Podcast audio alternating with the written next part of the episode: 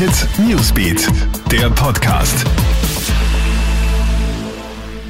Schönen Mittwochabend, ich bin Madeleine Hofer und das ist ein News Update.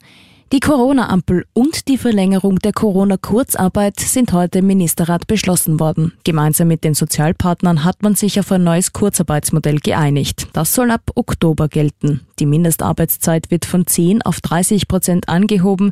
Die Höchstarbeitszeit liegt bei 80 Prozent. Das Modell habe man überarbeitet, um auch Missbrauch zu verhindern.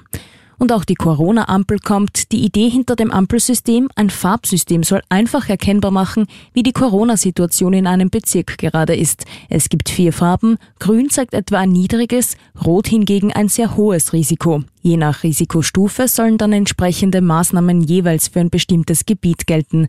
Die Empfehlungen zu den Risikostufen sollen von einer neuen Corona-Kommission kommen, die die Übertragbarkeit des Virus, den Anteil der positiv Getesteten oder die Ressourcen der Spitäler genau beurteilt.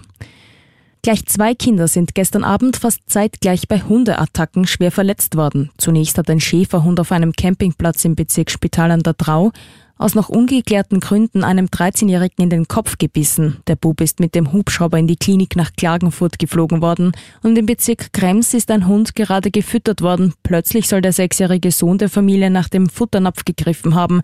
Daraufhin soll ihn der Staffordshire Terrier ins Gesicht gebissen haben. Der Bub wurde schwer verletzt und musste mit dem Rettungshubschrauber ins SMZ Ost nach Wien geflogen werden und vier Jahre Haft für einen Corona-Randalierer. Ein Mann, der auf einer Covid-19-Station in einem Krankenhaus im Wiener Bezirk Hitzing randaliert hat, musste sich heute vor Gericht verantworten. Der 27-Jährige soll auf einen Sicherheitsmann sowie einen Pfleger losgegangen sein und sie verletzt haben. In der Isolation soll sich der Mann von Anfang an aggressiv und auffällig verhalten haben. So soll er unter anderem auch einer Ärztin ins Gesicht gespuckt haben. Der Mann wurde zu vier Jahren Haft verurteilt. Das Urteil ist nicht rechtskräftig.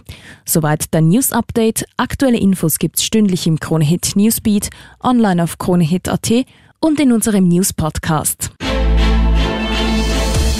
Kronehit Newsbeat, der Podcast.